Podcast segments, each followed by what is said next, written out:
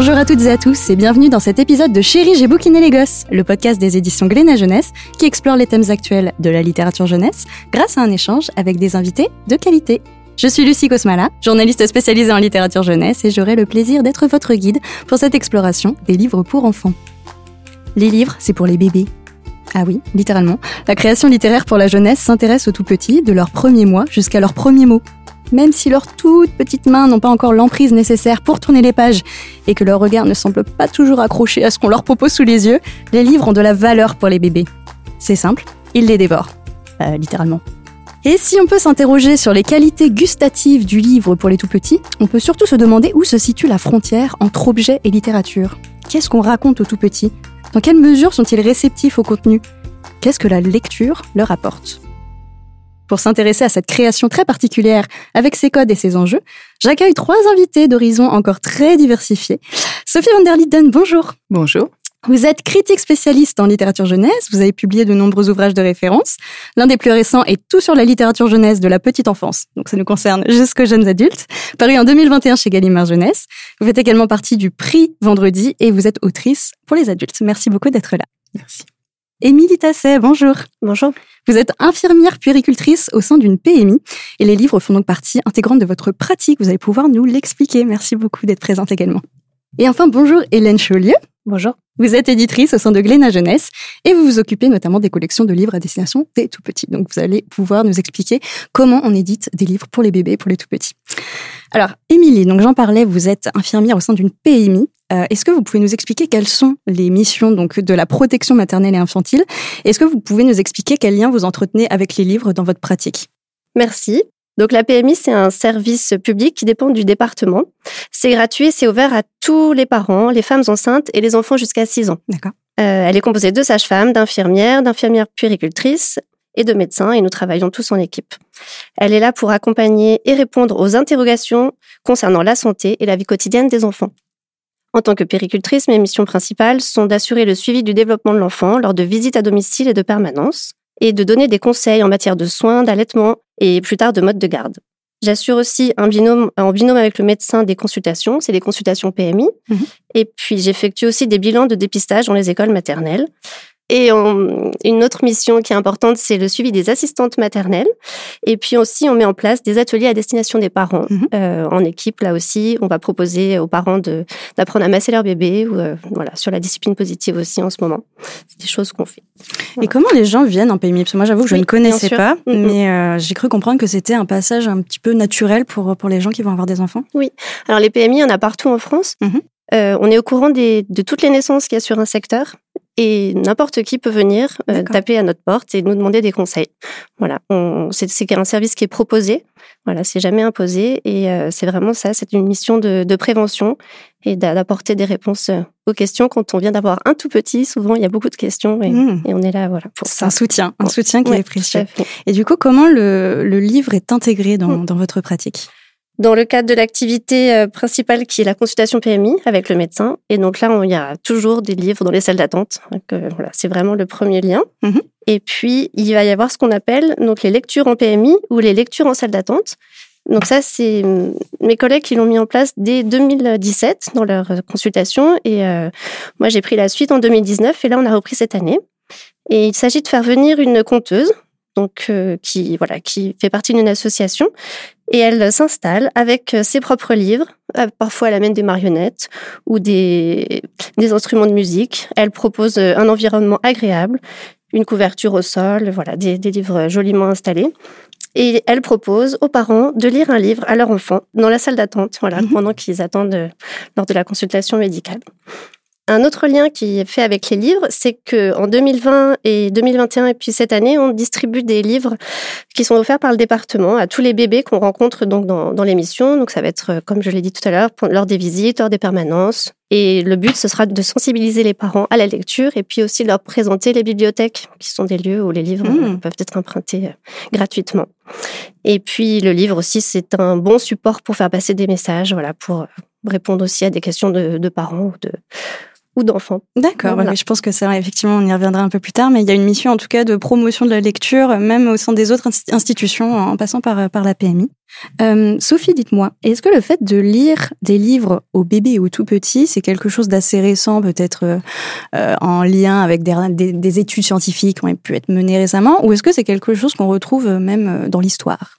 Tout dépend de ce qu'on appelle l'histoire, mais euh, la pratique des, lectures en salle d'attente de PMI qu'évoquait Émilie, euh, elle date euh, du milieu des années 70, hein, de, manière très très innovante et mhm. précurseur. Les premières lectures se font à ce moment-là. Et en fait, c'est euh, la manière dont on va considérer les, les tout petits et les bébés, euh, dont on va cesser en fait de les considérer comme de, de vagues, de vagues êtres vivants qui passent leur temps à dormir et à manger. Euh, et, et, donc, c'est au fur et à mesure de la considération qu'on va avoir des tout petits. C'est vraiment très net parce que ça va suivre, bien sûr, les travaux de Françoise Dolto et puis ensuite des psychanalystes rassemblés euh, dès le début des années 80 autour de l'association Access, hein, mhm. qui est vraiment euh, euh, donc action culturelle contre les exclusions et, et, les ségrégations, et qui est une qui est une structure qui a vraiment porté cette question de la lecture des tout petits et des bébés en France, et, et, de laquelle découle énormément de ces initiatives et qui ont justement su lier les actions de terrain telles que les lectures en PMI et tout un travail de, de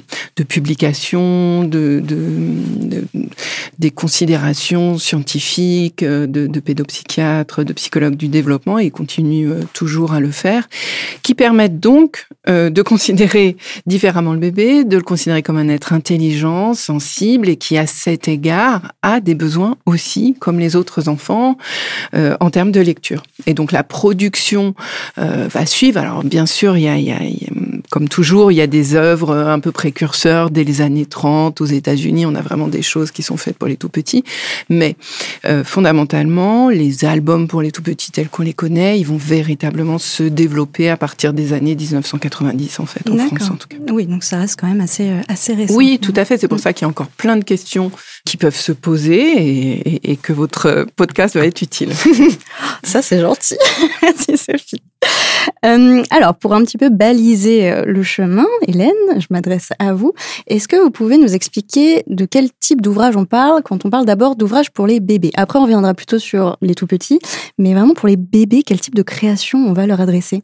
Alors pour les bébés, euh, il existe en fait toute une variété et même une immense variété de livres. Euh, on va évidemment penser en premier lieu aux livres en tissu, mhm. parce que c'est ce qu'ils peuvent le mieux euh, appréhender avec leurs petites mains, parce que ça fait des, voilà, des, sensations différentes, mais aussi pour leur propre sécurité, parce que c'est les matières qu'ils peuvent toucher à cet âge-là. Mais euh, évidemment, il n'y a pas que ça. Il y a des livres, des livres bains. Il y a des livres poussettes, des livres cubes, des livres sonores. Euh, maintenant, on fait même des livres avec de la lumière où on peut souffler dans quelque chose et ça fait apparaître de la lumière. Enfin, il y, a toute une créativité pour, les, pour les bébés. Il y a des livres à jouer, il y a des livres euh, sous forme de cartes qu'on montre. Euh, évidemment, un petit peu après, il y a les livres tout carton mhm. Aussi. des premières activités, il y a même des livres à odeur qui existent également. et bien sûr, avec certains accents notamment sur la recherche, on en reparlera, mais d'illustration, des livres plus contrastés que d'autres. Mhm. Ce sera même un, genre, les livres euh, à contraste. Mhm. Enfin, en, tous les cas, il existe euh, vraiment toute une bibliothèque de concepts différents pour les bébés, mais l'idée, c'est de jamais perdre de vue que dans les livres, c'est avant tout des mots, des images et surtout euh, un lecteur et une voix. Mhm beaucoup les, sens aussi. C'est très sensoriel. Euh. C'est très sensoriel, en effet, parce que euh, pour les petits, le livre se s'appréhende évidemment différemment parce qu'ils sont pas dans la capacité de lire. Ils sont, ils, éprouvent une histoire, ils la reçoivent euh, de façon différente par la bouche. en tout cas. Ça, on en a parlé, c'est sûr. Ça se mordit, ça se renifle un petit peu sous le nez. Ça s'entend également avec toutes les matières et les ajouts qu'on va pouvoir faire ça. Teasing.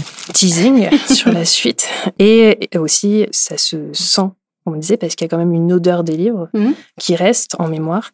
Euh, il y a plein de façons, du coup, euh, d'appréhender pour un petit euh, les, les, livres bien au-delà du coup de l'objet. C'est, pour moi en tout cas, je pense que la plus grande mission du livre, c'est la voix qu'on va lui donner. Mhm. Et euh, c'est à travers cette voix que va se jouer, se nouer quelque chose de... va se créer le lien mhm. simplement avec la personne qui lit, avec euh, le, plaisir qu'aura le bébé euh, plus tard à retrouver les mots, la lecture, s'éveiller à différentes sonorités, à différents phonèmes, voilà, plein de choses. Oui, et vous anticipez un petit peu effectivement des, thématiques, euh, mais merci du coup, encore un teasing, d'anticiper ces questions, mais c'est une première façon en tout cas de, voilà, de prévenir nos auditeurs et nos auditrices que le livre euh, pour les bébés, pour les tout petits, ce n'est pas uniquement un livre à toucher, c'est qu'il y a aussi des enjeux euh, littéraires à l'intérieur, et on, y reviendra. Euh, Émilie, justement, donc Hélène parlait de cette réception, de cette réceptivité des bébés. Comment on voit qu'un bébé est réceptif à un livre? Est-ce qu'il y, a des réactions qu'on peut guetter? Est-ce qu'il y a des choses qui nous indiquent qu'il est captivé par ce qu'on lui montre?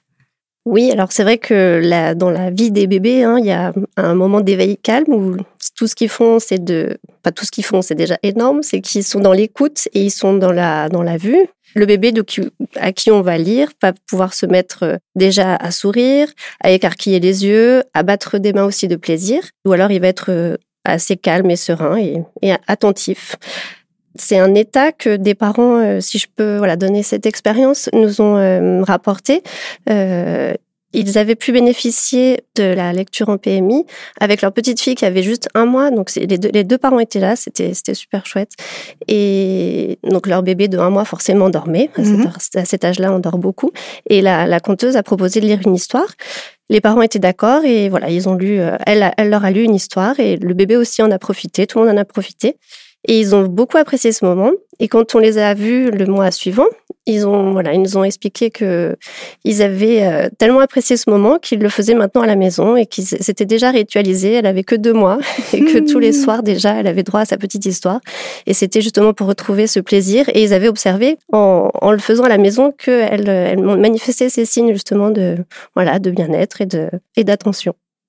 C'est une très jolie anecdote. Merci beaucoup de, nous l'avoir raconté. Euh, Est-ce que le, bébé va être réceptif à ce qu'on va plutôt agiter sous ses yeux ou est-ce qu'on a l'impression que c'est plutôt euh, les modulations peut-être de la voix ou est-ce qu'il y, est y, a des choses auxquelles ils sont euh, plus particulièrement sensibles? Oui, au tout début, ce sera vraiment la voix qui sera importante. Ils vont baigner dans ce langage et de pouvoir leur, euh, leur offrir ce, un vocabulaire différent, des mots qu'on ne dit pas forcément dans le mhm. quotidien. Même pour les tout petits, ça peut être intéressant. Et voilà, c'est la chanson de la voix qu'ils vont apprendre et qu'ils vont écouter dès la naissance. Hein, voilà.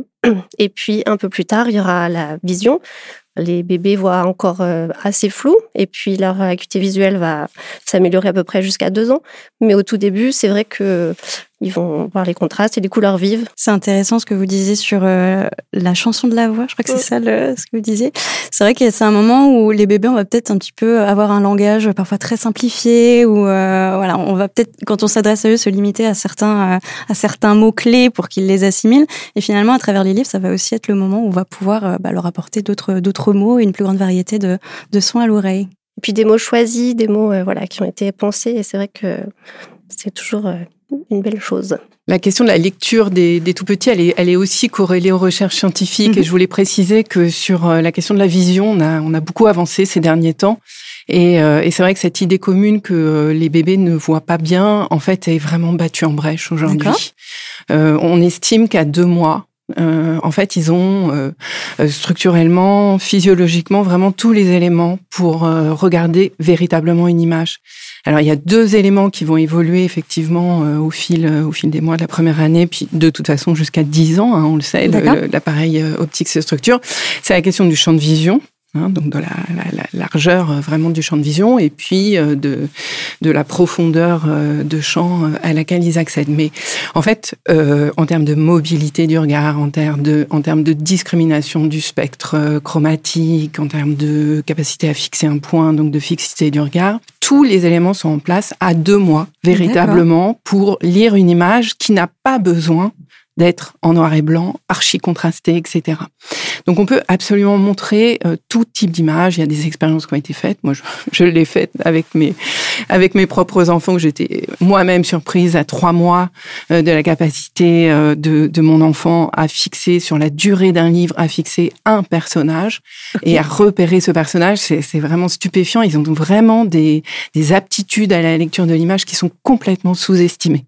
Après, la question du contraste. Mhm c'est plutôt euh, en fait qu'ils sont sensibles que que ça que que ça provoque une stimulation particulière donc effectivement ils vont mm. être euh, davantage réactifs ils vont davantage apprécier les jeux de contraste et de couleurs vives mais on peut absolument leur proposer des images qui vont être beaucoup plus euh, détaillées pas forcément euh, avec des couleurs vives etc et ça pour moi en tant que critique mm-hmm. il y a un grand champ euh, qui qui s'ouvre parce que on, on va pouvoir enfin euh, aller vers d'autres esthétiques dans le livre pour les bébés, à mon sens. Effectivement. Et puis vous disiez que le noir et blanc, ils sont très réceptifs, mais j'étais en train de me dire, mais nous aussi, en fait, même en tant qu'adultes, quand on a un livre en noir et blanc, ça nous, ça nous frappe aussi d'une certaine manière. Donc euh, c'est finalement naturel que chez les bébés, ça soit, ça soit la même chose.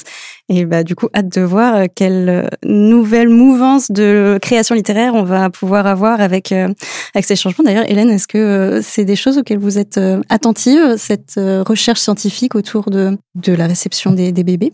Euh, en tout cas, on s'appuie évidemment sur, euh, sur des études, euh, sur des études menées par des pédiatres aussi, mhm. des retours, en tout cas des retours du terrain, entre guillemets.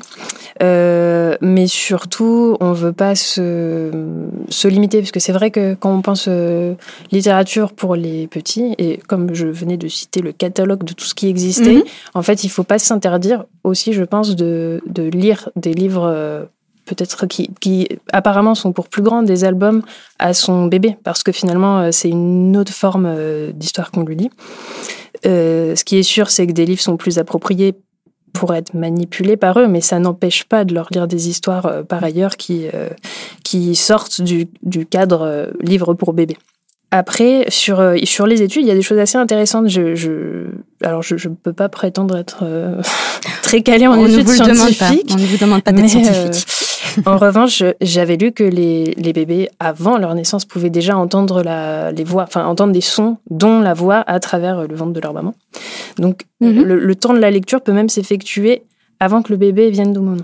Et ça, je trouve ça intéressant parce que c'est des sons euh, dont il va s'imprégner. C'est difficile de dire s'il s'en rappelle. En tout cas, mhm. il y a quelque chose qui peut se créer à ce moment-là. Une musicalité aussi dans le quand on raconte, c'est un, un, ton particulier. Voilà, exactement, des intonations, quelque chose, parce que c'est ça aussi le temps de la lecture. C'est on parle, c'est une chose, mais le livre, ça pose des mots. Donc avec ça, on peut créer tout un tout un, un panel, voilà, d'intonation, de, de, douceur, apporter vraiment quelque chose. Et c'est du temps surtout qu'on accorde uniquement euh, à son petit, mhm. à son bébé. Euh, et je pense que tout ça peut se transmettre juste en lisant, en fait. Tout ça a l'air très positif dans tous les cas. Euh, Sophie, il y a une question que, qui peut se poser par rapport à donc tout ce, dans cet étalage de type de livres dont faisait Hélène, les livres en tissu, les livres pour le bain, les livres poussettes, etc.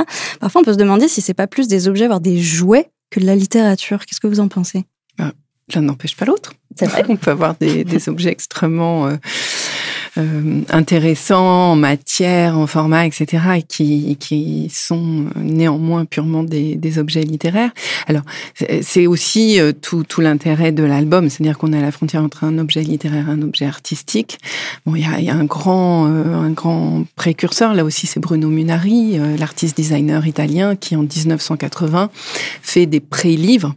Et en fait, c'est hyper ambitieux d'un point de vue littéraire, puisque c'est une mini-bibliothèque avec 12 livres que lui, il ambitionne de comprendre comme une première encyclopédie pour les bébés, puisque en fait, il y a, voilà, là où il y a des petites fourmis, il dit, bah, ça, c'est les sciences naturelles, là où il y a des points qui, qui apparaissent et disparaissent, il dit, bah, ça, c'est les mathématiques, etc. Et, euh, et lui avait fait 12 livres en 12 matières différentes, avec 12 reliures différentes. Euh, et donc, c'était, alors ça, c'est génial, parce qu'on parlait tout à l'heure de euh, comment la recherche va aussi nous donner des indications euh, vis-à-vis de ce, public tellement euh, mystérieux et, impénétrable parce que voilà, il ne parle pas encore. Euh, mais à l'inverse, il y a aussi des intuitions d'artistes, d'auteurs, d'éditeurs qui, qui, qui bien souvent ont, devancé finalement ces, ces recherches. Voilà, donc je dirais que l'un n'empêche pas l'autre. Après, encore une fois, moi en tant que critique, je regrette justement que euh, on n'investisse pas davantage ces tout premiers livres euh, avec une ambition. Euh, on pourrait aller un petit peu plus loin parfois, et notamment parce que pour relier un, élément qui, qui, vient d'être énoncé sur la qualité de, de finalement de la langue au travers de la lecture. Et là, c'est aussi le grand apport d'accès euh, d'avoir théorisé cette question de la langue du récit hein, qui est un élément euh, absolument euh, central dans l'appréhension de la lecture des tout petits. Et c'est effectivement de dire, bon, bah voilà, il y a le langage de tous les jours, ce qu'on appelle le langage factuel, et puis il y a la langue du récit. Et la langue du récit, elle a des qualités littéraires. Elle a effectivement une musicalité, mais elle a aussi, elle utilise des mots qui ne sont justement pas ceux du quotidien. Euh, elle fait référence à des choses qui peuvent être abstraites ou qui peuvent être euh, très éloignées. Euh, elle a une structure, cette langue du récit aussi. Voilà, c'est des mhm. phrases, mais c'est aussi un début, un milieu, une fin, des personnages, du rythme, des répétitions. Donc toutes ces structures, même si l'idée n'est pas de se dire que chaque mot est intégré et compris, en tout cas, elle a vraiment des qualités. Elle apporte des, oui, un, registre qui n'est pas présent au quotidien. Et, là, c'est vraiment l'un des éléments forts de, l'apport de, de la lecture au bébé, c'est qu'on va leur amener une langue qui n'est pas présente. Alors, sauf, et c'est important, il ne faut pas le dévaloriser non plus, dans les comptines, dans les berceuses euh, et dans toute, euh, le, toute cette littérature orale, hein, maintenant telle qu'on l'appelle, euh, qui, qui fait partie de l'environnement culturel des enfants.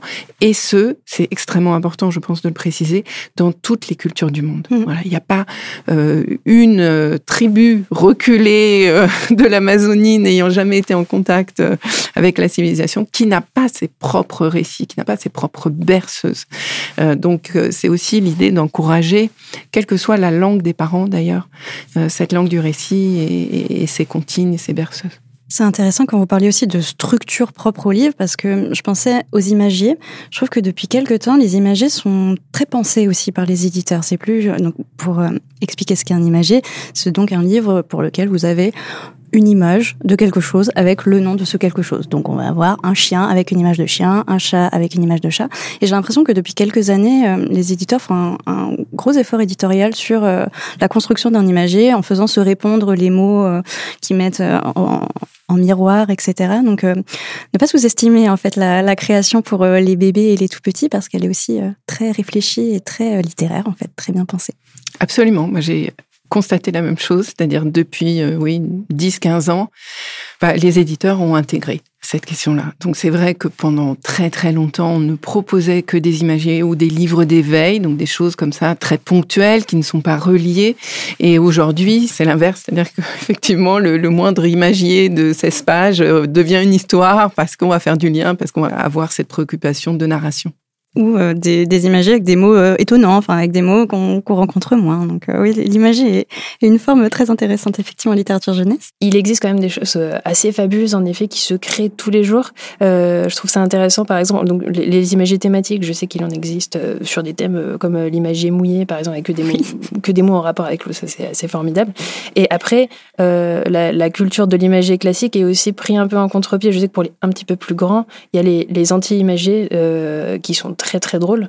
Euh, par exemple, on montre une image de pomme et en dessous ce sera écrit euh, un arbre ou une saucisse ou n'importe quoi. Et du coup, le fait d'avoir eu justement la culture de l'imagerie avant et de le prendre le contre-pied, c'est formidable pour un enfant qui va juste développer son sens de l'humour, qui va. Enfin, c'est assez incroyable tout ce qu'on peut faire euh, aujourd'hui en termes de, de terrain de jeu en fait éditorial et de ce qu'on peut voilà inventer. Et je pense qu'on n'a pas fini. Et comment on fait confiance aussi à l'intelligence, euh, même des tout petits, pour comprendre l'humour, pour comprendre le décalage? Bien sûr, et je sais que justement, en préparant le, podcast, je suis tombée sur euh, aussi un, quelque chose d'assez étonnant qui était sorti chez, je veux pas dire de bêtises, donc je vais pas le dire. il y avait un bandeau sur le livre, c'était écrit le premier roman de bébé. C'est caché.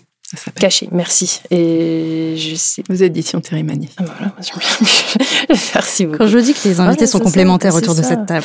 Pareil, c'est une formidable source d'inventivité. Alors, le bandeau avec le mot roman, premier roman pour les bébés, a aussi évidemment une intention un peu pour capter l'attention euh, des parents et mhm. les intriguer en tout cas. Mais après même le au-delà de ça, le concept même du livre est, est très drôle, hyper bien fait. C'est vraiment jouer sur la musique des mots. On est sur un format roman, il y a une préface comme dans un roman et il n'y a pas d'image. C'est pour ça qu'ils ont fait le choix d'appeler ça roman. Mais en vrai, c'est vraiment pour mettre en valeur ce qu'on disait sur la voix, le fait de transmettre quelque chose. Euh. Donc il y a plein de choses qui peuvent se faire euh, en édition et je, comme c'est récent, euh, ça va se développer, il va hmm. y avoir de plus en plus de choses. mais je pense qu'il ne faut pas sombrer dans les, uniquement dans un catalogue de concepts et ne jamais perdre de vue son public. C'est toujours notre mission. C'est vrai, le concept c'est bien. Peut-être pas que ça soit trop trop conceptuel et trop pointu non plus. c'est bien de le rappeler. Euh, Émilie, avant de continuer la, conversation euh, plus en détail, euh, j'ai une question très pragmatique. Comment on fait pour manipuler un livre avec un bébé? Est-ce qu'on lui laisse dans les mains? Est-ce qu'on lui montre à distance? Comment ça se passe? Comment vous, voilà, comment vous accompagnez les parents qui doivent se dire j'ai un livre dans une main, j'ai un bébé dans le bras Comment je fais rentrer ces deux éléments en contact? Oui. Alors, un bébé, voilà, dès deux mois, parce que avant c'est quand même compliqué, c'est pas la priorité hein, de lire un, un, livre à, son bébé, sauf si on, peut, mais voilà, pourquoi pas. Euh, oui, le bébé sera dans vos bras, hein, il sera bien, bien installé, et puis on va pouvoir lui lire une histoire, et il va pouvoir, c'est vrai, regarder aussi déjà et suivre, suivre la, voix et les images. Après, dès qu'il est un peu plus grand, vers l'âge de cinq mois, ben, il va adorer voilà, attraper tous les livres qui sont en différentes matières, en tissu, en carton.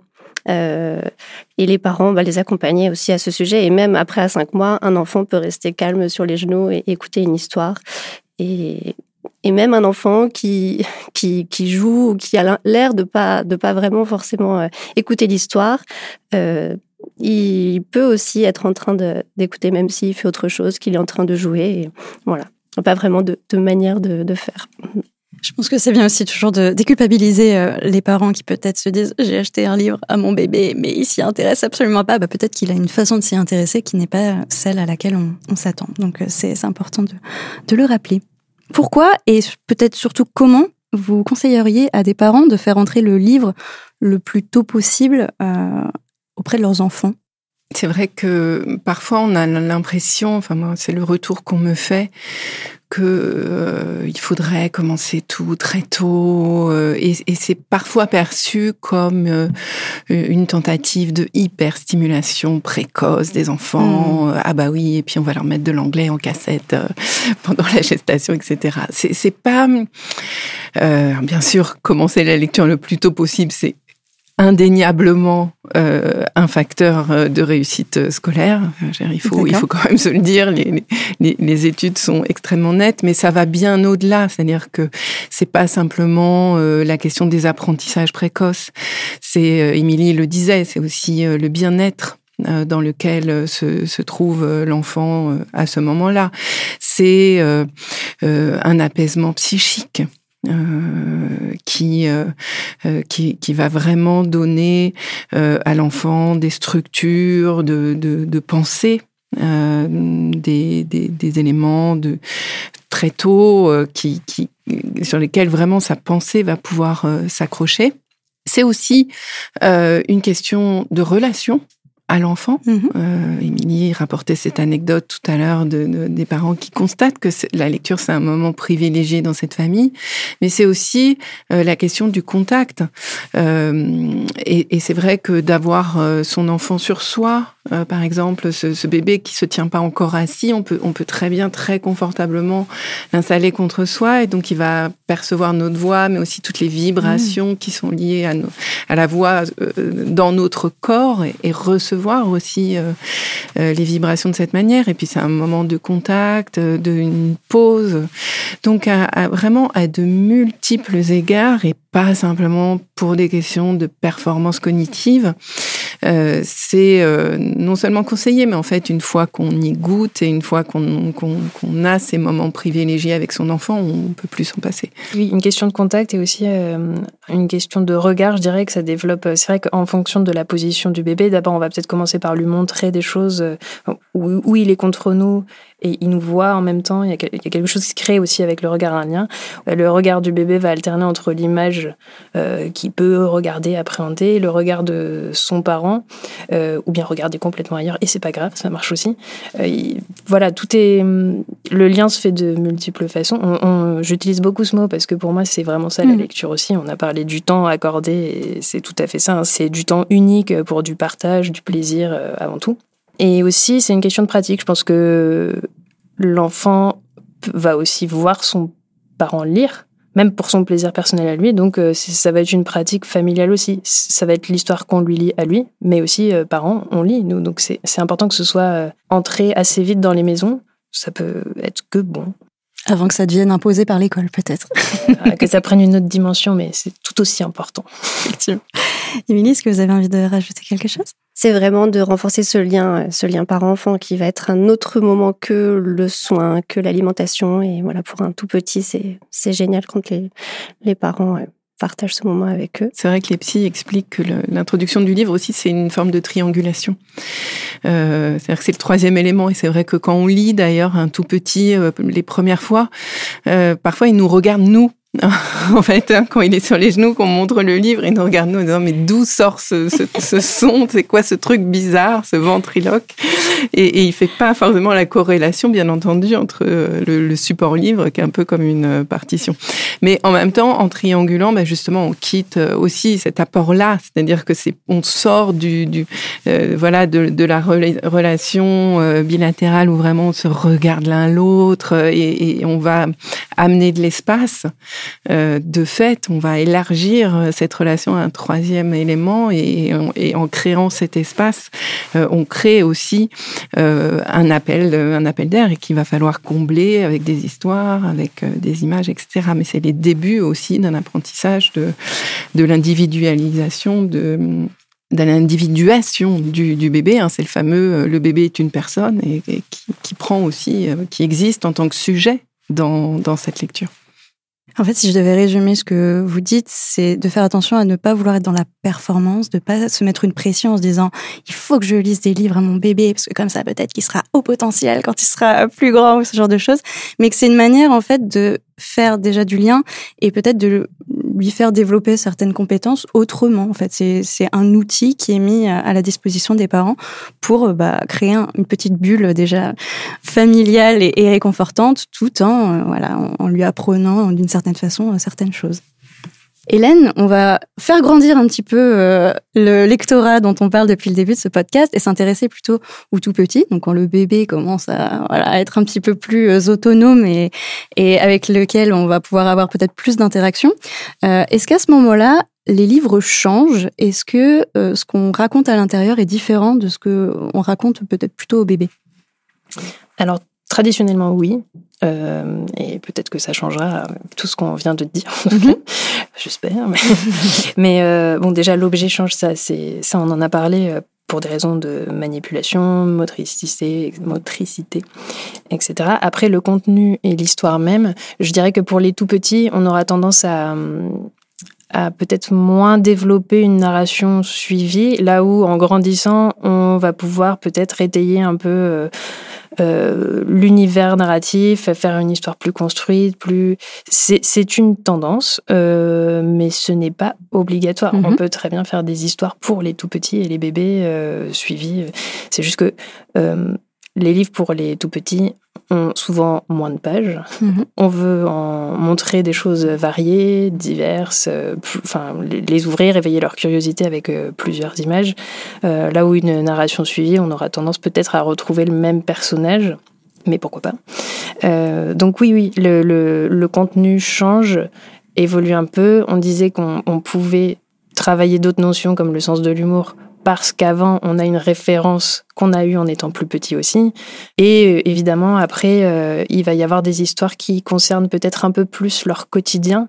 Euh, par exemple, à la crèche, on, peut raconter la journée à la crèche, on peut raconter la famille, ce qui se passe en fait plus dans son petit quotidien et qui va découvrir par lui-même là où les livres pour les beaucoup plus petits sont souvent très très souvent même euh, avec des personnages animaliers. Ça c'est mhm. une tendance aussi, on représente finalement assez peu, euh, assez peu les humains. Pourquoi d'ailleurs? Pourquoi on fait appel aux, animaux plus qu'aux humains?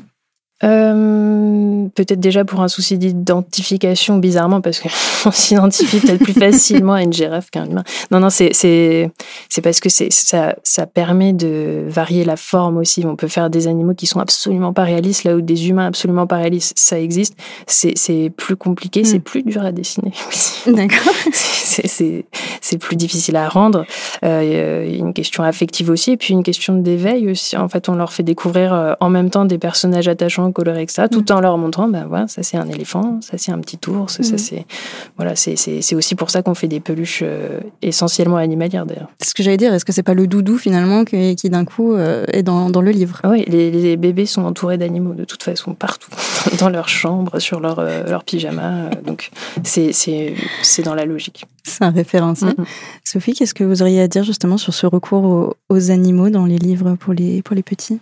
Je sais qu'il est beaucoup discuté en, ce moment, mais euh, en même temps, c'est évident que tout ce que, ce que disait Hélène est, juste et que, et que ça mm, favorise cette identification, mais que ça permet aussi euh, la distance, qui est mhm. absolument essentielle, c'est-à-dire de, de de pas être dans euh, dans des livres qui mettent en scène des humains permet aussi d'accepter de d'entrer dans des récits euh, non réalistes euh, qui qui sont vraiment le signe de l'imaginaire si toute cette question-là, elle est, elle est très vaste, hein, et, et c'est vrai aussi que ça permet. Il y, a, il y a beaucoup d'autres d'illustrateurs, par exemple, qui revendiquent le fait que les animaux leur permettent de ne pas genrer aussi. Euh, des, des, personnages et de laisser chacun se projeter. Euh, Chris Ofton, par exemple, fait beaucoup ça. Il ne, il ne mentionne pas euh, si c'est le papa, la maman, si, si son héros est, est, du genre masculin ou féminin. donc il y a aussi cette dimension. Donc il y a, beaucoup de raisons pour lesquelles les, les animaux sont présents dans, dans la littérature jeunesse. Et on parle d'imaginaire, j'ai quand même l'impression que dans les, livres en tout carton, on est très centré sur le quotidien et qu'il y a presque une vocation euh, pédagogique pour, euh, pour l'enfant dans ce genre de, de livre. Oui, mais toutes les, on parlait d'histoire tout à l'heure au sens chronologique du terme. C'est vrai que toute l'histoire des livres pour les tout petits, elle est quand même très très marquée par des volontés d'apprentissage euh, et donc les livres d'éveil, etc. Et donc les placer dans un environnement quotidien, c'est aussi ramener au vécu et donc ramener aussi à la question de on va montrer les bons comportements entre guillemets. Euh, or, euh, moi, ce que je constate, c'est que très souvent, des, des ça m'est arrivé que des parents me disent ah c'est drôle, notre enfant là qui a un an et demi, deux ans, euh, avant il adorait qu'on lui lise des histoires et puis maintenant, bof, il s'en détourne un peu. Alors le côté mon enfant n'aime pas lire à deux ans, ça n'existe pas. Juste ça n'existe pas. C'est précisément qu'on a peut-être sous-estimé, comme souvent d'ailleurs, le besoin justement de consistance et d'imaginaire. Et, et, très très souvent, ces situations-là, elles se dénouent extrêmement vite avec des albums un petit peu plus ambitieux, avec des vraies histoires, des personnages, parce qu'en fait, euh, ce besoin de, de, récit, il est, il est inhérent à, l'espèce humaine. Je le disais tout à l'heure, il n'y a pas euh, un peuple sur Terre qui, qui, ne sait pas raconter des histoires. Et mmh. on a raconté des histoires avant d'inventer l'agriculture ou la monnaie. Donc, euh, c'est donc que c'est un besoin fondamental. et donc, ce besoin d'histoire histoire, euh, parfois les enfants ne peuvent pas l'exprimer, ne, savent pas qu'il y a des livres euh, fascinants et avec des histoires trépidantes. Moi, je crois qu'on se trompe, euh, on se trompe rarement à, essayer. Hélène le disait, d'aller vers des livres un petit peu plus costauds, des histoires. Euh. Les enfants, de toute façon, passent leur journée à être dans un environnement euh, dont ils ne comprennent pas tout. Ils comprennent pas toutes les conversations. Ils comprennent pas la manière dont les choses fonctionnent autour d'eux. Donc, leur amener un livre et une histoire un peu plus complexe que ce qu'on imaginerait. Souvent, avec les enfants, on a l'impression qu'il faut simplifier se mettre à leur niveau, et pour nous, se mettre à leur niveau, c'est abaisser le niveau. Or, ça ça fonctionne pas comme ça. Les enfants ont une capacité, que ce soit vis-à-vis du langage, mais aussi des situations, de faire avec faire avec la complexité, faire avec le je comprends pas tout. Euh, donc c'est pas euh, forcément un problème. Par contre, ils vont trouver des choses là qui vont les intéresser, tel personnage, telle situation, telle petite ritournelle, tel mot qui leur plaît bien, parce que justement, ils, ne le connaissent pas, mais il est super agréable à se mettre en bouche, etc., etc. pense que c'est ce qui a fait d'ailleurs le succès des livres de Claude Ponty, par exemple, qui a créé des univers, mais complètement euh, bah, hors normes, en fait, mhm. qu'on a qu'on retrouve pas avec des noms, justement, des, les noms des personnages euh, qui sont tous plus musicaux euh, et truculents les uns que les autres. Donc, en effet, peut-être que les histoires du quotidien sont nécessaires pour certaines grandes étapes, et notamment l'entrée à l'école, le pot, enfin la, la propreté, toutes ces choses-là. mais ça rassure aussi les parents, je dirais, de d'être dans un, quelque chose de, de qu'il connaît, qui pourra mhm. lui-même expliquer, là où un univers complètement foutraque peut aussi laisser le parent des fois un peu euh, démuni, alors qu'en fait c'est juste euh, assez formidable de s'y plonger aussi. Mais euh, voilà, il faut oser, en fait. Oui, c'est intéressant ce que vous dites, parce qu'on en revient à une, finalement une problématique qu'on rencontre assez souvent dans ce podcast, c'est la capacité du parent à lui-même accepter que son enfant puisse ne pas comprendre absolument tout d'un livre ou voilà puisse se sentir euh, entre guillemets en difficulté, là où l'enfant effectivement euh, s'adapte assez facilement à ce qu'on lui met et trouve un plaisir aussi qui sera peut-être différent de celui de l'adulte, mais trouve un plaisir aussi dans dans le fait de, de se confronter à, à un livre. Oui, d'autant que le, succès des livres de Claude Ponty, il, est signé par les enfants. C'est-à-dire, généralement, les, parents ont beaucoup de mal à entrer dans cet univers. Ce sont les enfants qui ont montré le plus souvent à leurs parents l'intérêt qu'ils y trouvaient, le plaisir euh, de livres, effectivement. Pour, euh, j'avais publié la première monographie consacrée à Claude Ponty, donc j'ai un tout petit peu d'observation de, de cette œuvre. Moi-même, je ne comprends pas tout. des livres de Claude Ponty. Et c'est pas grave. C'est ça qui est bien. c'est qu'il y en a encore. Et ça aussi, je pense que pour les enfants, ça doit être stimulant quand même de dire, il y a encore, j'en ai pas fait le tour. Euh, voilà, il y a encore plein de choses. Il y a, il y a une espèce de forêt derrière euh, à, continuer euh, d'explorer. C'est ce que font d'ailleurs les enfants avec les livres de Claude Ponty. Ils les lisent à 5 ans, à 8 ans, à 10 ans, à 20 ans, à 40 ans. Voilà. On parle de capacité d'un livre à fasciner et, euh, et à capter l'attention. Et parmi les grands succès commerciaux euh, en littérature jeunesse, il y a les livres sonores, il y a les livres pop-up, euh, qui sont donc des, des, genres qui sont très plébiscités euh, par, par les parents. Est-ce que ce genre de livre a un intérêt plus que le fait d'être un peu spectaculaire ou ludique? Oui, euh, moi je voudrais dire que voilà, tant qu'il y a des livres qui sont amenés à la maison, c'est une bonne chose. Voilà, euh, c'est sûr que les tout petits, ils n'ont pas besoin de trop de stimulation et visuelle et auditive. Vraiment, c'est il y en a trop. Donc, des choses calmes et douces, c'est c'est quand même plus intéressant pour les tout petits. Mais euh, mais voilà, ça les amusera quand ils seront plus grands. Et je je pense qu'il faut aussi que ça réponde à, l'envie des parents. Et si le parent a envie d'acheter ce livre à son enfant, bah, c'est déjà chouette. C'est vrai.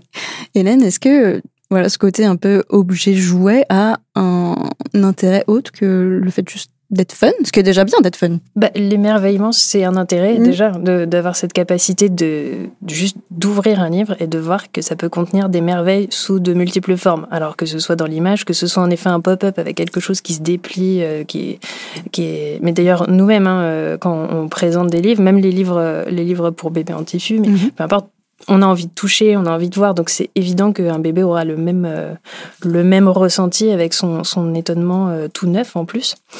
Euh, et c'est exactement ce que disait Émilie. C'est une porte d'entrée. Les livres sonores, on sait que c'est très efficace parce qu'il y a aussi le côté, euh, c'est une des premières manipulations très très très autonomes de l'enfant qui va appuyer lui-même et va créer quelque chose avec son petit doigt. Ça, c'est c'est assez chouette de le voir réagir aussi par rapport à ça. C'est en fait il y a plein de livres différents, mais l'important c'est de créer une porte d'entrée sur la lecture. Je je crois pas que ce soit juste du livre objet euh, et je dis pas ça uniquement parce qu'on est éditeur de pop-up. Hein.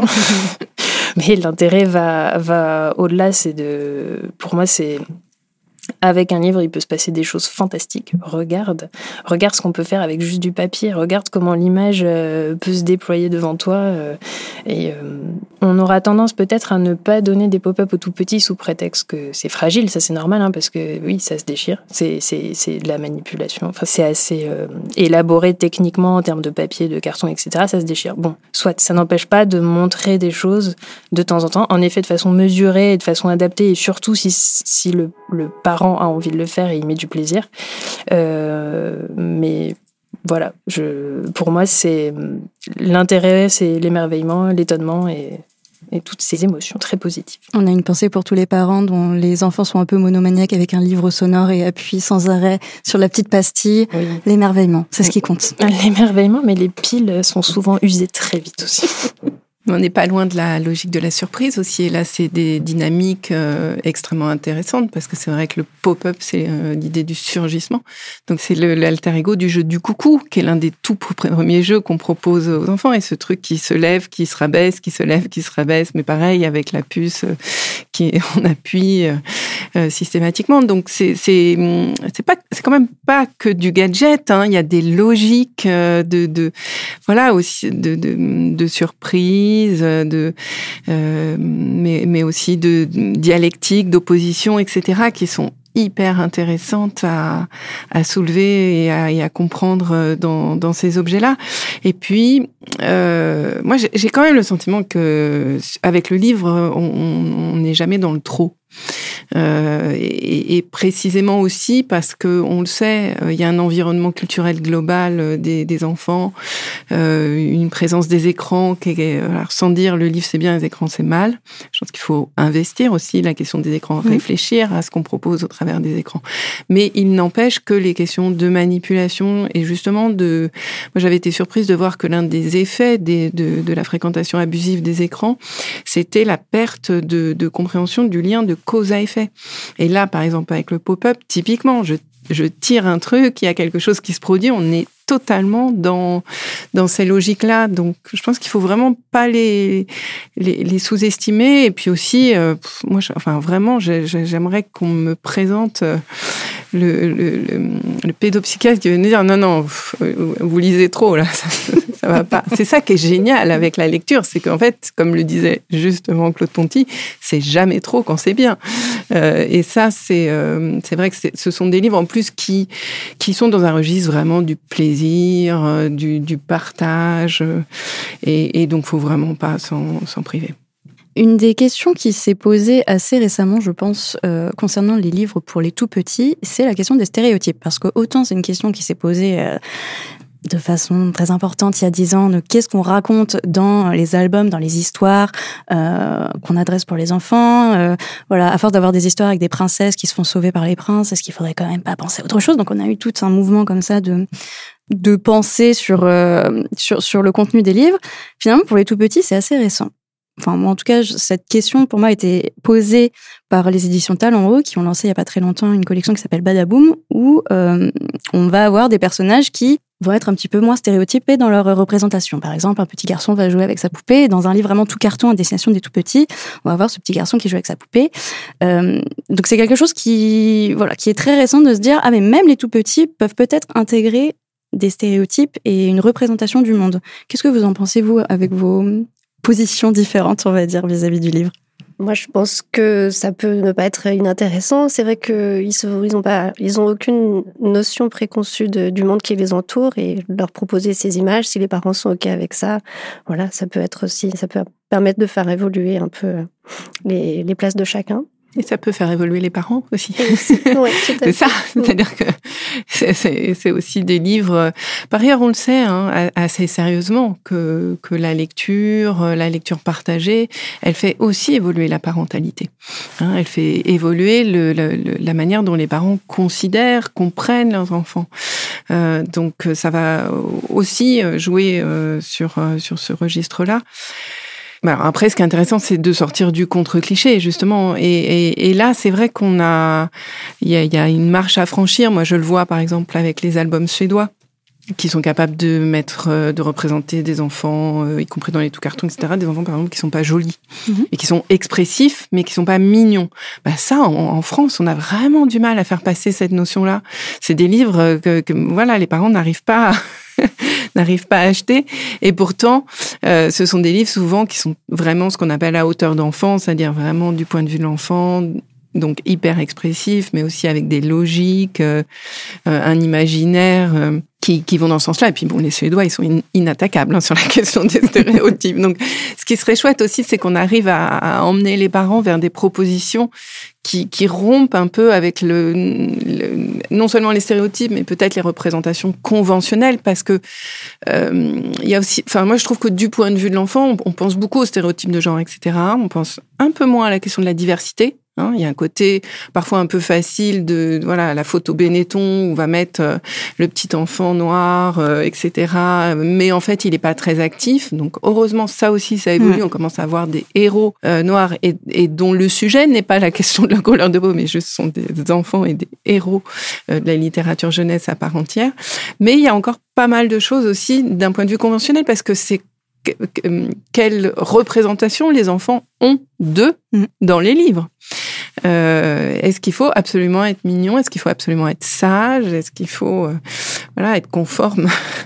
À, à, à, à, ce que la société nous renvoie D'être aussi euh, tout simplement être euh, joyeux Est-ce qu'il faut mhm. toujours être joyeux quand on est enfant? C'est des questions, je pense, qui sont aussi devant nous et qui sont intéressantes et, et on est on est toujours en évolution sur toutes ces questions. Bientôt le podcast Chérie j'ai bouquiné les parents pour savoir comment les parents sont remis en question en lisant les livres de leurs enfants. Hélène, euh, comment vous recevez toutes ces, euh, toutes ces problématiques? Euh, J'ajouterais quelque chose, euh, en tout cas sur les tout petits. C'est vrai qu'on a parlé de la question des animaux, donc qui permettait aussi peut-être de, de, fermer les yeux sur certaines choses, en tout mhm. cas d'éviter euh, de créer des problèmes des petits. non, il y a une autre question, c'est aussi la question de l'écriture. Parce que c'est pas parce qu'un livre est pour les bébés qu'il n'y a pas une écriture derrière. Donc ça, on a évidemment parlé de la place et l'importance des mots et le goût des mots. Euh, mais même sur la question du genre, je sais que dans les livres en tissu pour les bébés, euh, on s'est posé la question récemment. On essaie de, voilà, c'est des phrases euh, avec des mots euh, les plus élaborés, une belle langue, euh, comme, euh, comme on disait, une langue structurée. mais de temps en temps, on ne peut pas passer à côté du fait que on est sur du masculin neutre, ce qui est compliqué. Parfois, mmh. on peut faire des contours.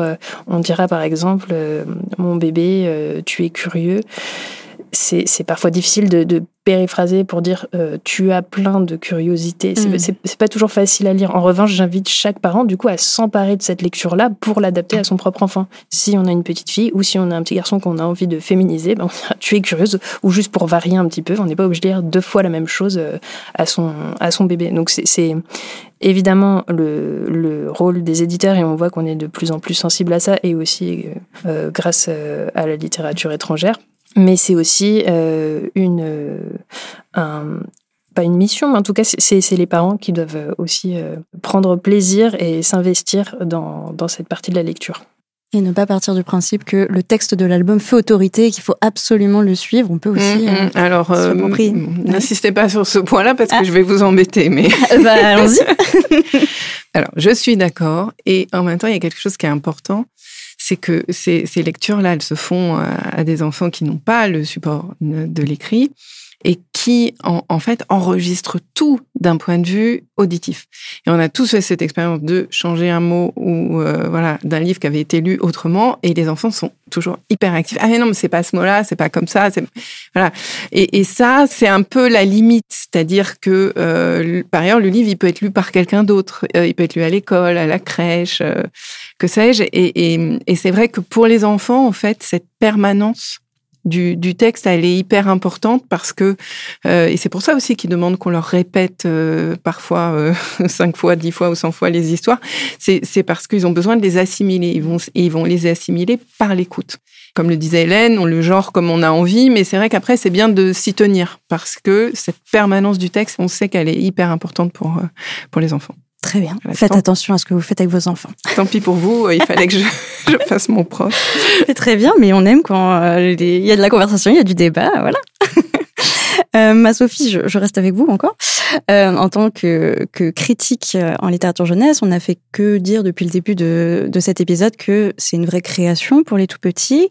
Euh, D'autant plus ces dernières années, il y a plein de propositions qui sont vraiment très qualitatives. Et pourtant, j'ai le sentiment que ce soit dans les médias ou ailleurs, les livres pour les tout petits sont très délaissés. Que ce soit par. Vous voulez dire plus que la littérature jeunesse en bah, général Je trouve, en tout cas, que même même pour nous, on va plus s'intéresser aux albums. C'est un peu le genre euh, que voilà qui est canonique, les beaux albums. Mais euh, bah, les tout cartons, par exemple, euh, on les laisse un petit peu plus de côté. Pourquoi votre avis? Alors, il y a plusieurs raisons. Bon, d'abord, effectivement, il y, a, des tas de, gens qui ne connaissent pas la littérature pour la jeunesse, pour lesquels la, littérature jeunesse c'est quelque chose de, peu intéressant, et donc a fortiori les livres pour les bébés, c'est vraiment, vraiment le, le, truc le moins le moins passionnant. Il y a une, aussi, je pense, quand même une bonne raison. C'est, je le disais, cette production est relativement récente. Contrairement aux idées reçues, euh, il n'y a rien de simple euh, dans la conception. Hélène doit le savoir dans son travail avec les auteurs. Il n'y a rien de simple. C'est-à-dire qu'en en fait, moins il y a de mots, euh, plus euh, c'est complexe en termes d'écriture. Mm. Euh, totalement contrairement aux idées reçues. Euh, et, et, et, de ce fait, la, la création dans ce segment-là, ben, elle, elle, est encore euh, pour moi insuffisante. C'est-à-dire que euh, moi, je vois, j'ai un blog, euh, ma rubrique tout petit, c'est celle que j'ai le plus de mal à alimenter. J'accompagne, j'accompagne pas mal de, de, structures qui ont des prix littéraires, y compris avec des sélections pour tous les âges. Et on sait que c'est toujours le, le, segment où on a le plus de mal à faire des propositions euh, intéressantes, de qualité. Donc, je pense que la, la production est en, en, termes de création littéraire artistique est pas encore au rendez-vous. On a des grands auteurs magnifiques, euh, Jeanne H.B., Corinne Dreyfus dont on parlait. Enfin, je veux dire, décortiquer un, album de Corinne Dreyfus comme Pom Pom Pom ou Caché, c'est un objet complexe, clairement. Euh, et c'est une petite machine euh, littéraire extraordinaire. Mais euh, euh, voilà, Olivier Douzou, Malika Doré, etc. Il y a vraiment des grands auteurs pour les tout petits, mais euh, à l'échelle de la production, ça reste quand même euh, portion congrue. Donc peut-être aussi qu'il y a, y, a, y a, moins de, de chefs-d'œuvre dans, dans ce segment-là qu'ailleurs. C'est possible. Hélène, est-ce que vous avez l'impression que les auteurs, les autrices sont plus frileux à se lancer dans cette création? Parce qu'il y a moins de place aussi dans un livre tout carton avec moins de pages, peut-être pour euh, développer un univers autant que dans un album où on a, on a finalement un terrain beaucoup plus vaste. Euh, il y a une autre question qui une logique de durée de vie. Un livre euh, tout carton va concerner des enfants entre 2 et 4 ans, mm. même, pas. Des fois, il les délaisse bien avant, 3 ans. Oui, voilà. Donc, euh, tandis qu'un album, un album, on peut le commencer à 3, voire euh, même avant, bien sûr, et on va le lire jusqu'à 10 mm. ans. Donc évidemment, euh, on investit probablement moins le secteur des, des tout cartons. Il y a aussi une autre logique qui n'est pas des moindres, c'est une logique de, de coût. Mm-hmm. C'est que tous les livres, voilà, tout carton sont aussi plus chers à concevoir, à fabriquer. Donc, euh, peut-être qu'on vise l'efficacité, on vise des choses qui vont, qui vont être, euh, dont, vont s'emparer les parents et les enfants avant de peut-être chercher euh, l'objet niche. Et c'est dommage, mais on y viendra peut-être aussi. On y viendra peut-être. Mais aussi, pour revenir à ce que disait Sophie, c'est vrai que, euh, pour la petite anecdote, euh, là devant, on a un livre en tissu qui fait euh, 8 pages dont la couverture. Et c'est celui qui m'a demandé le plus de travail de toute ma production. en termes de durée. Euh, parce que, bon, il y a le côté évidemment technique. Euh, à travailler parce qu'il y a le choix des, des tissus, évidemment, euh, tissus, des fils, le velours, la broderie, etc. Parce que c'est des, objets très complexes et on essaie de les rendre aussi qualitatifs que possible. Et pour le coup, le catalogue euh, Jeunesse et, et anciennement Cat Fleuve est très, très reconnu euh, pour tout ce qui est livre, euh, livre tissu. Euh, mais aussi, exactement, à cause du choix des mots, du choix des images où on, on, accorde un soin très, très particulier et finalement, on peut dire tellement de choses avec très peu de mots, mais il faut que ce soit le mot juste. C'est très compliqué. Euh, et une dernière chose aussi sur l'emplacement, en effet, des, des, livres pour les tout petits. C'est vrai qu'on se faisait la réflexion avec euh, Émilie euh, tout à l'heure. Il y a finalement, par exemple, les livres tissus pour les bébés, il y en a assez peu en, en PMI, dans les salles d'attente. Ce sera plus des, des, tout cartons ou des albums. En bibliothèque, ils sont quasiment inexistants aussi. Et on sait bien que dans les librairies, c'est des emballages un peu compliqués, donc mmh. on les met sur important dans un coin, on les entasse. Il y a finalement très peu de vrai espace accordé à la tranche des 0-3 ans. Il y en a, mais ce sera un espace un peu réduit, un peu fourre-tout, parce qu'il y, en a, il y en a quand même beaucoup. Aujourd'hui, il y a un livre sur quatre en France qui est publié, qui est pour la jeunesse, mhm. dont énormément pour les tout tout petits. Il faut de l'espace euh, pour les ranger, c'est pas évident, euh, côté libraire, côté bibliothécaire, évidemment mais c'est pas ce qu'on rendra le plus visible. C'est très pragmatique, mais effectivement, c'est réel, c'est une vraie problématique euh, juste de où est-ce qu'on met un livre tissu dans une librairie. C'est très dur à ranger. c'est voilà, c'est pour ça que dans les maisons, souvent, euh, ils sont un peu même dans la dans le mal à jouer, euh, à côté des peluches. Ils sont rarement dans des bibliothèques. Hmm. C'est très compliqué à ranger. Comment vous conseilleriez aux parents de choisir un livre pour un tout petit? Parce qu'on on a évoqué le fait qu'il y a une exigence euh, dans les mots, qu'il y a une exigence euh, voilà dans les mises en relation avec les images. Enfin, je pense que ce podcast a prouvé que la création littéraire pour les tout petits était finalement assez pointue, mine de rien, que ce soit d'un point de vue scientifique ou en tout cas d'un point de vue aussi dans la recherche euh, des textures, des termes, etc. Quand on est parent et qu'on va en librairie ou même peut-être au supermarché, comment vous guideriez les parents pour qu'ils trouvent un livre adapté? Je pense qu'il faut qu'il s'écoute aussi et qu'il aille vers ce qui lui fait plaisir, parce que si le livre lui fait plaisir, il saura transmettre son plaisir à son enfant. Euh, ceci dit, j'invite quand même euh, chaque parent à lire avant le livre qu'il va lire à ses enfants pour ne pas avoir de mauvaises surprises. mauvaises surprises en termes de euh, d'accessibilité Est-ce que c'est pas pour faire des excès de prudence, mais récemment euh, un ami a acheté une BD pour euh, une jeune fille en pensant que c'était pour son âge parce que tout, tout était à peu près. Les codes étaient respectés alors qu'en fait on était sur du vocabulaire adulte, des scènes adultes. Mm.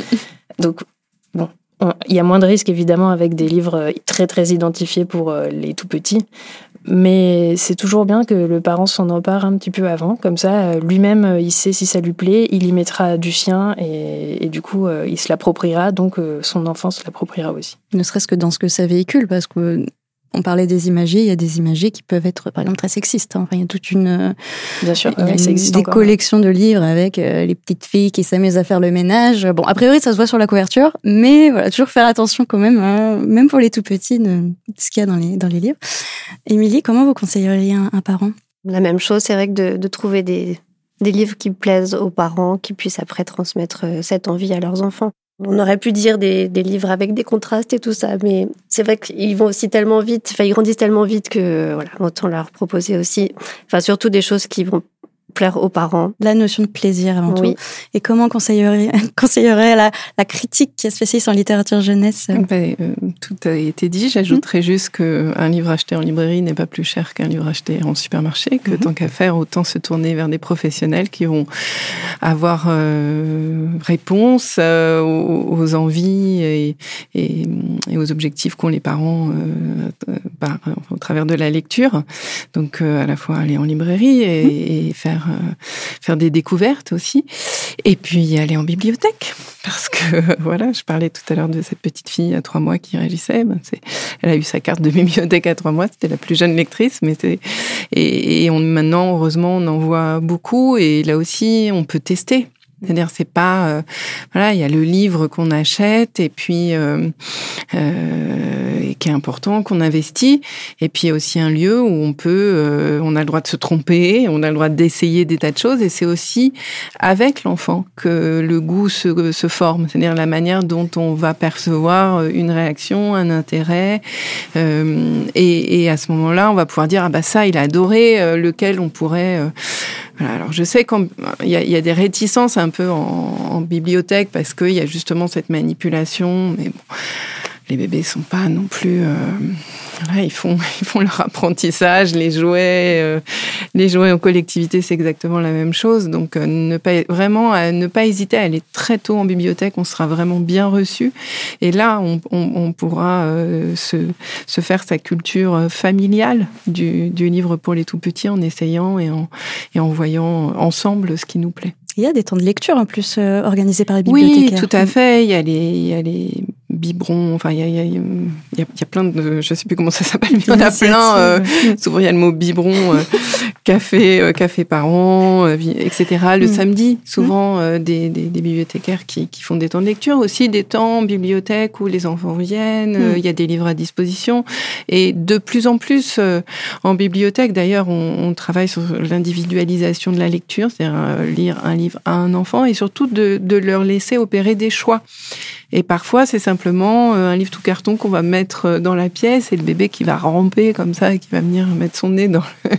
ou alors s'asseoir dessus. Enfin, il y a plein de manières aussi de choisir un livre quand on est bébé et de autant que, que possible laisser. Euh, voilà, donc ça aussi c'est génial parce que c'est des lieux qui permettent de d'amener de, les tout petits à cette notion du choix très progressivement.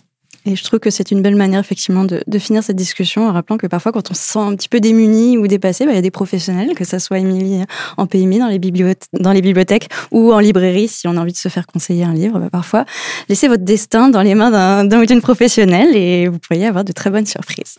Je vous remercie beaucoup toutes les trois d'avoir participé à cette, à cette discussion. Merci. Merci beaucoup. Merci. Vous venez d'écouter un épisode du podcast Chérie, j'ai bouquiné les gosses, produit par les éditions Glénat Jeunesse et réalisé par Identesse. On se retrouve dans deux semaines pour un nouvel épisode autour d'une autre grande thématique de la littérature jeunesse. D'ici là, je vous invite à vous abonner au podcast et s'il vous a plu et que vous souhaitez le soutenir, y mettre 5 étoiles sur vos applications d'écoute. À très bientôt.